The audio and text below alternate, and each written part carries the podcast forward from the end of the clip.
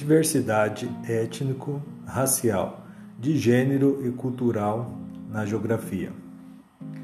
A formação superior tem por objetivo despertar no indivíduo o olhar crítico e habilidades e competências para iniciar sua carreira profissional.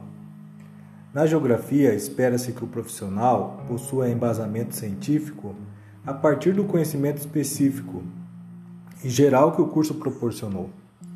Desse modo, diversidade étnico-racial, de gênero e cultural na geografia são assuntos pertinentes. Vivemos em um Estado democrático de direito. Isso significa que o indivíduo tem liberdade de expressar suas opiniões e direito a viver de acordo com suas escolhas.